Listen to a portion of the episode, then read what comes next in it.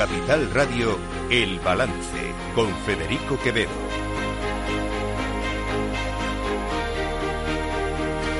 Señoras y señores, buenas noches, bienvenidos este jueves 28 de septiembre de 2023, son las 8, una hora menos en las Islas Canarias. Eh, escuchan la sintonía de Capital Radio, les invito a que nos acompañen desde ahora y hasta las 10 de la noche aquí en El Balance, donde les vamos a contar toda la actualidad de esta jornada. Una jornada, una jornada que tengo que decirles que deja un muy, muy, muy mal sabor de boca en, lo político, evidentemente, de lo que les estoy hablando. Hoy, hoy son muchos, eh, por desgracia, los eh, ejemplos eh, de cómo se está enrareciendo el clima político en nuestro país hasta el extremo de que incluso hemos visto amenazas por parte de un concejal socialista al alcalde de Madrid, José Luis Martínez Almeida, ahora hablaremos de todo eso. Hemos visto cómo se le faltaba el respeto a una ministra del Gobierno de España por parte de la presidenta de una institución, como ha ocurrido en Aragón.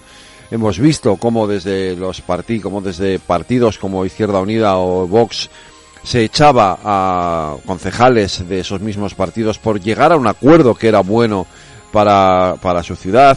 Hemos visto, para su pueblo, hemos visto cómo el propio Sánchez elevaba el tono contra el Partido Popular llamándole, llamando a la propuesta de Rajoy propuesta reaccionaria cuando él va a pactar con Junqueras y con Puigdemont eh, en las próximas semanas, que, en fin, si otra, otra cosa no lo sé, pero desde luego reaccionarios lo son y mucho. En fin, este ha sido eh, los ejemplos y ahora se los voy a poner de todo lo que ha pasado hoy, pero insisto, de verdad es muy, muy, muy lamentable lo que en estos momentos está pasando eh, en este país. Eh, Déjenme que empiece por el principio. Eh, Sánchez esta mañana, ante diputados socialistas europeos, decía esto.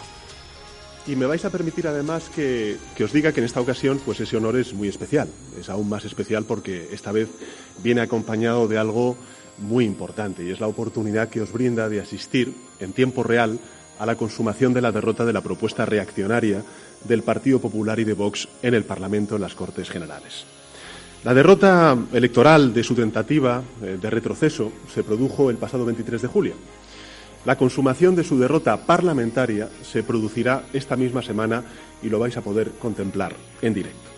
Así que, compañeros y compañeras, hoy más que nunca, bienvenidos y bienvenidas a un país que ha tenido un gobierno de coalición progresista, el primero que, como ha dicho antes Irache, eh, tiene la historia de nuestra democracia en estos años tan cruciales para España y para Europa.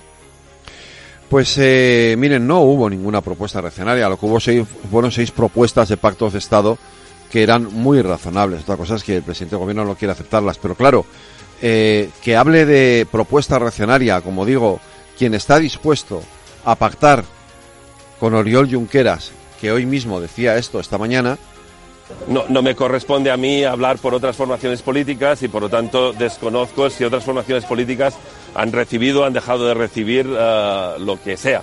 Uh, en cualquier caso, insisto, nuestra posición es clara. Nosotros uh, queremos que haya una amnistía porque estamos convencidos que nadie debe ser condenado ni perseguido por algo que no es delito. Y estamos convencidos que el hecho de convocar y celebrar un referéndum no es delito porque no está en el recogido en el Código Penal. Por lo tanto, uh, cuanto antes se solucione esta cuestión, cuanto antes se revierta esta injusticia, mucho mejor. Pues esa propuesta reaccionaria de Junts, de Esquerra, se ha firmado hoy en un documento conjunto en el Parlamento de Cataluña, en el cual van a obligar o van a exigir al presidente del gobierno en funciones y candidato a la presidencia del gobierno a la amnistía, al referéndum eh, y a todo lo que ellos consideran que no es delito, ellos, eso es lo que ellos dicen y eso es lo que va a decir la amnistía, evidentemente, pero que ustedes y yo sabemos que supone, eh, por supuesto, un delito de rebelión o de sedición y desde luego la ruptura del marco constitucional y del Estado de Derecho. Así que que tenga cuidado Pedro Sánchez cuando habla de, propuestas reaccionarias, porque el primero que va a llevar una propuesta reaccionaria al Congreso de los Diputados va a ser él. En fin, les contaba antes que en un pueblo, en Cáceres, eh, llamado Montermoso, 5.000 habitantes, pues los diputados, los concejales de Izquierda Unida y los concejales de Vox se han puesto de acuerdo para gobernar. Gobierna un alcalde de Izquierda Unida, una alcaldesa, si no me equivoco, con eh, apoyada con el acuerdo de los dos concejales de Vox. Eh, Lo han hecho porque consideran que era lo mejor para el pueblo. Eh, pero eso no ha gustado ni a la dirección de Izquierda Unida ni a la dirección de Vox y eh, los han expulsado de ambos partidos. Van a escuchar por este orden al líder de Izquierda Unida en Cáceres, después al, teniente de alcalde eh, en el pueblo, a continuación a la portavoz de Vox en el pueblo y después al líder de Vox en Cáceres también. observen hasta qué punto y qué pena la manera en la que se impide que dos fuerzas políticas tan antagónicas puedan ponerse de acuerdo, cosa que sería muy bueno en un país como este. Es inaceptable el, acuerdo, no podemos darle a Vox ningún tratamiento de blanqueamiento, son lo que son y por mucho que la política local pueda tener alguna diferencia, eh, para nosotros es una línea roja que no se puede, no se puede atravesar. Nosotros no hemos perdido ni un ápice de nuestras ideas, no hemos cambiado en nada ¿eh? y nosotros estamos haciendo, vamos a hacer la política que representa Unidas por Montermoso, vamos a hacer la política que salió adelante y que votó masivamente el pueblo de Montermoso en su día.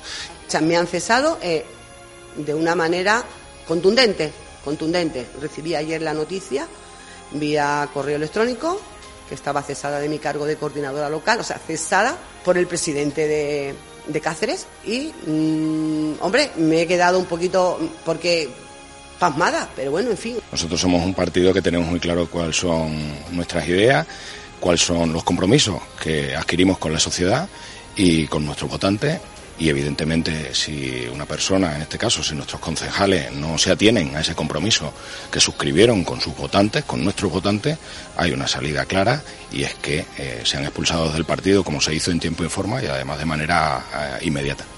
Pues insisto, muy triste, muy triste de verdad, que no sean capaces, que no se puedan poner de acuerdo, que lo puedan, que lo hayan hecho y que se les haya castigado por ponerse de acuerdo. O sea, piensen por un momento en lo que esto significa concejales de Izquierda Unida y de Vox se ponen de acuerdo para gobernar en, una población de 5.000 habitantes y las direcciones de su partido los expulsan. Hasta este punto, hasta este punto de xenofobia política hemos llegado. ¿Por qué es eso? No puedo llegar a un acuerdo contigo porque eres de otro partido. Pero bueno, ¿pero dónde se ha visto semejante barbaridad? ¿Hasta este punto de xenofobia política hemos llegado? Hemos llegado hasta este punto de xenofobia política como la que hoy hemos vivido también en, las Cortes de Aragón, cuando ha llegado la ministra de Igualdad, que es una ministra del Gobierno de España, y la presidenta de las Cortes de Aragón le ha negado el saludo. Escuchen el audio.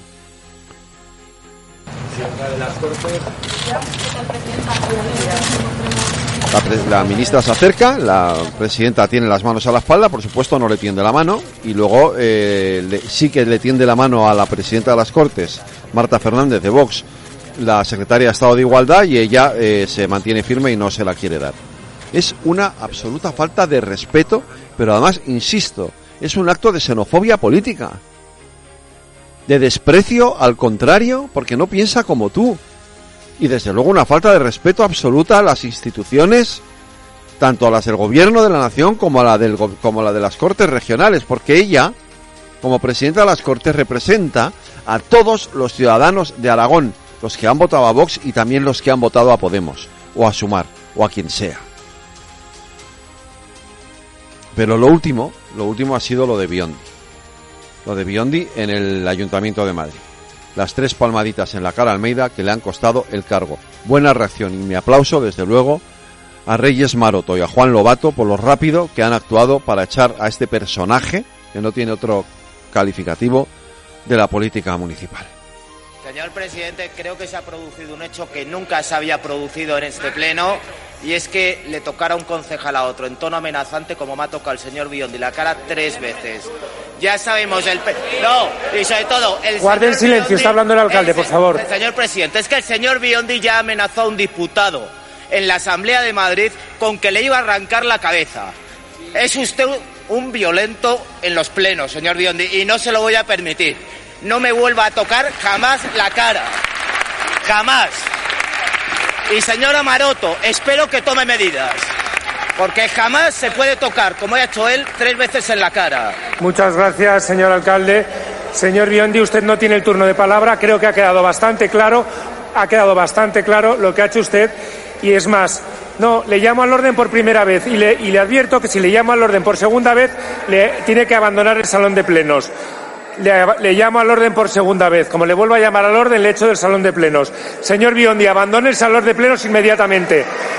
Por favor, que alguien acompañe al señor Biondi fuera del salón de plenos. ¿A quién tengo que pedir, por favor, que alguien acompañe al señor Biondi fuera del salón de plenos? Por favor, ruego a los servicios de la Cámara que, que saquen al señor Biondi. Y si hace falta llamar a la Policía Municipal, que lo hagan. Levántese y márchese del salón de plenos, por favor.